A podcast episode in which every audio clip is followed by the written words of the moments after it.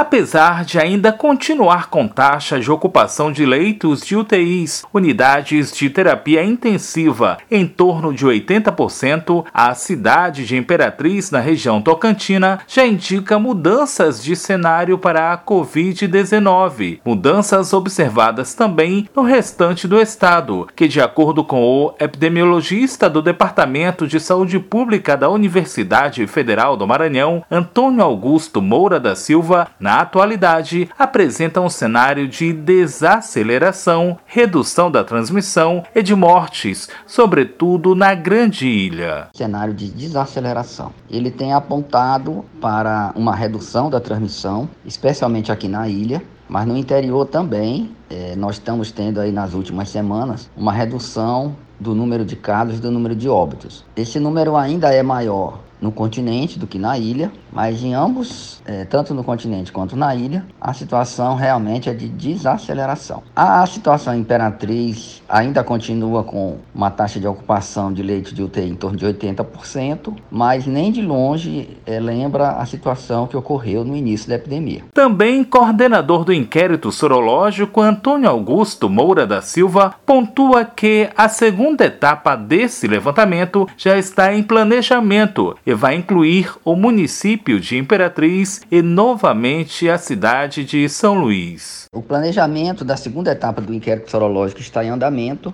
Nós já estamos calculando os procedimentos de amostragem, os setores que vão ser estudados já foram sorteados e, e São Luís vai, vai participar, né?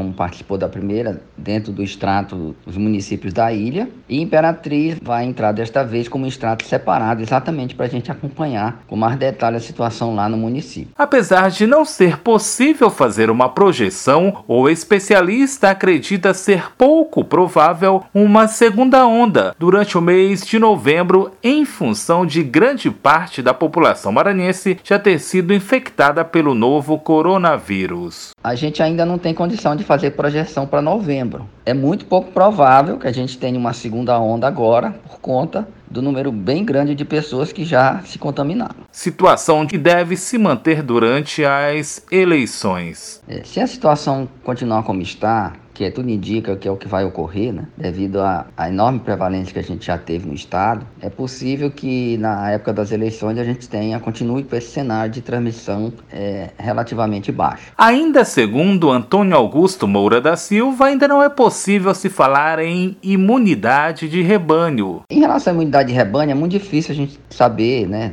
Ter uma previsão, porque a gente não sabe de fato qual é o verdadeiro percentual né, que a gente precisa atingir para poder chegar na imunidade de rebanho. Por isso, é importante se manter atento aos protocolos de segurança sanitária, distanciamento social físico, fazer uso de máscaras, álcool em gel 70%, evitar aglomerações e só levar as mãos ao rosto se as mesmas estiverem higienizadas da Rádio Universidade FM do Maranhão em São Luís, Borges Júnior.